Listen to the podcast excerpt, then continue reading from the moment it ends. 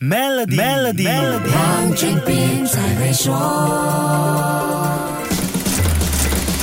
你好，我是黄俊斌。爱马仕继承人尼古拉斯·普艾斯单身又无儿无女，为什么就没有跟其他家族成员联系呢？这就关系到爱马仕的家族纠纷，牵涉到爱马仕集团差点被并吞的事件。爱马仕这个全球知名的奢侈品品牌，跟很多企业一样，也被资本大鳄盯上，并且面对恶意收购的危机。二零一零年，LVMH 的老板 Bernard Arnault 通过各种间接管道，静悄悄地买进爱马仕百分之十七的股权之后，在宣布消息前的两个小。小时才通知当时爱马仕 CEO Patrick Thomas，引发震撼全球时尚界的恶意收购行动。于是，控制百分之七十股权的爱马仕家族同仇敌忾，五十二个股东把手上百分之五十点二的股权放进了一个新成立的控股公司来托管，定下二十年不得脱手的限制条例。剩余的百分之十二点五股权设下了由爱马仕家族成员优先认购的条款，把公司控制权牢牢锁住。最终，在二零一四年击退了 LVMH 的恶意收购行动。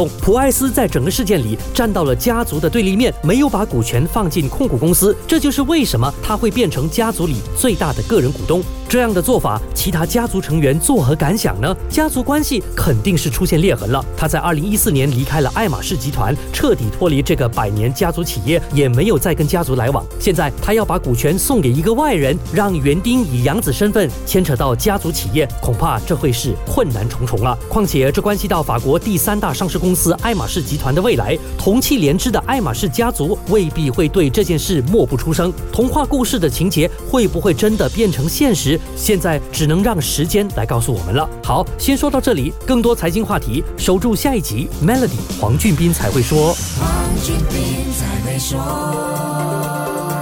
Maybank Trade Financing，您的最佳贸易伙伴，将贸易文件转换为资金，轻松简便满足您的运营需求。详情请浏览 maybank.my/sme-trade。